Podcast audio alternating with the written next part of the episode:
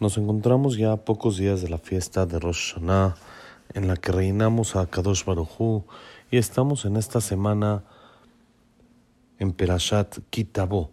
La Perashat de Kitabo al principio comienza con el tema de los bikurim, las primicias que cuando una persona recibía los frutos de su campo en, por primera ocasión debía de traerlos en una canasta y entregarlos al Bet como agradecimiento a Hashem por lo que le dio. Está escrito en el Midrash sobre esta mitzvah, en el Midrash en Perashat Bereshit dice Bereshit bara. Al principio Hashem creó el mundo, creó el cielo y la tierra. Dice el Midrash Bereshit Bishvil Reshit, por Reshit, por los Bikurim, las primicias. Por esta mitzvah de Bikurim que se llama primicias, se creó todo el mundo. Hashem creó el mundo solo por el zehut de esta mitzvah. Y pregunta el libro de Arke Musar. Aparentemente es increíble. ¿Cuál es la grandeza de, grandeza de esta mitzvah más que todas las demás? Que por ella se creó el mundo. ¿Qué tiene de especial? Todas las mitzvot son muy importantes, pero ¿por qué la Torah dice sobre esta mitzvah?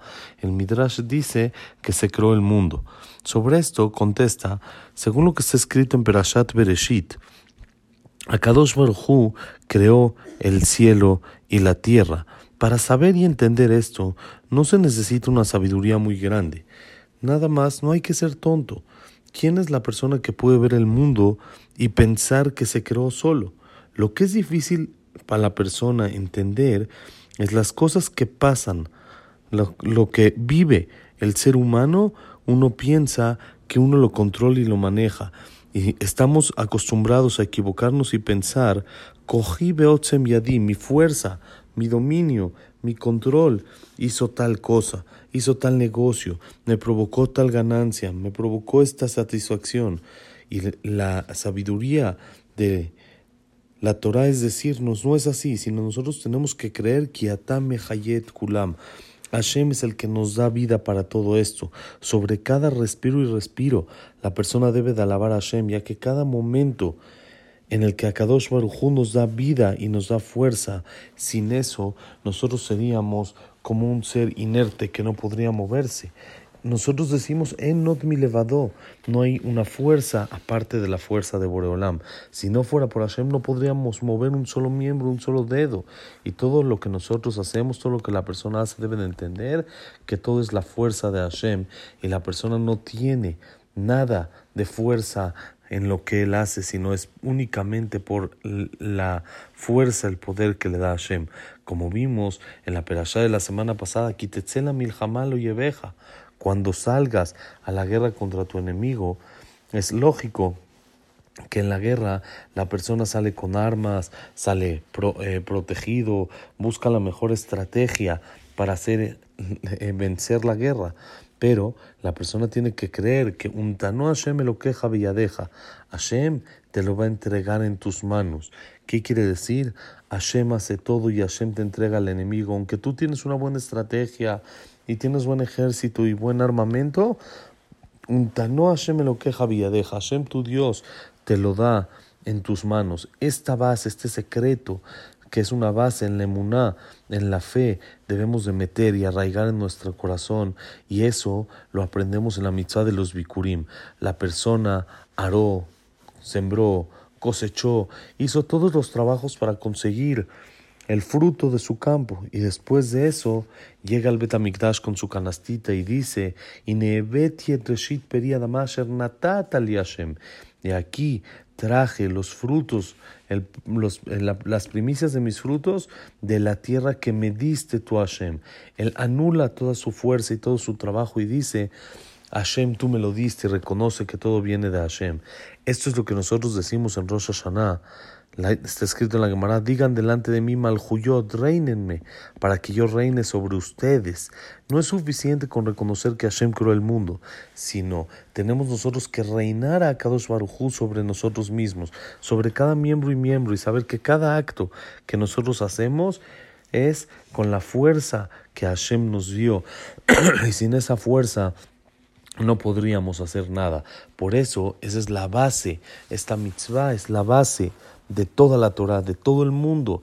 El mundo se creó para reinar a Hashem y que sepamos que Hashem es nuestro rey y nosotros no tenemos la fuerza de hacer nada.